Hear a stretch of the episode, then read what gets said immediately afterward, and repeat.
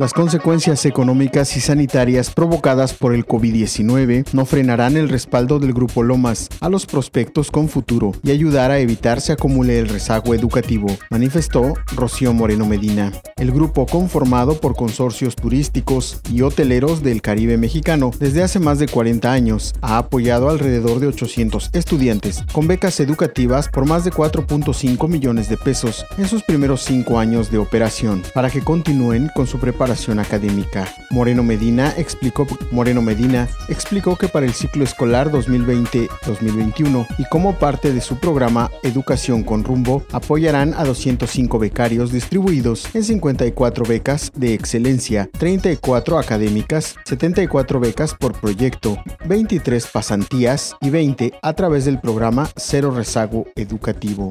Además, detalló Moreno Medina, de alrededor de 300 mil pesos es el pago de académicas parciales o totales para jóvenes universitarios. Adelantó que, como parte de estrategias de reorientación, sus programas educativos por la actual emergencia sanitaria son otorgar bonos de excelencia. Estos esfuerzos van encaminados a apoyar a los becarios de pasantía del programa Sueña, Vive y Transforma, a realizar sus labores desde su casa y para ello se les otorgó equipo de cómputo. Moreno Medina recordó que el Banco Mundial informó que la pandemia provocó que 1.600 millones de niñas, niños y jóvenes dejarán de asistir a la escuela en todo el mundo. Solo en México suman más de 30 millones quienes reciben lecciones a través de la televisión, radio o vía internet.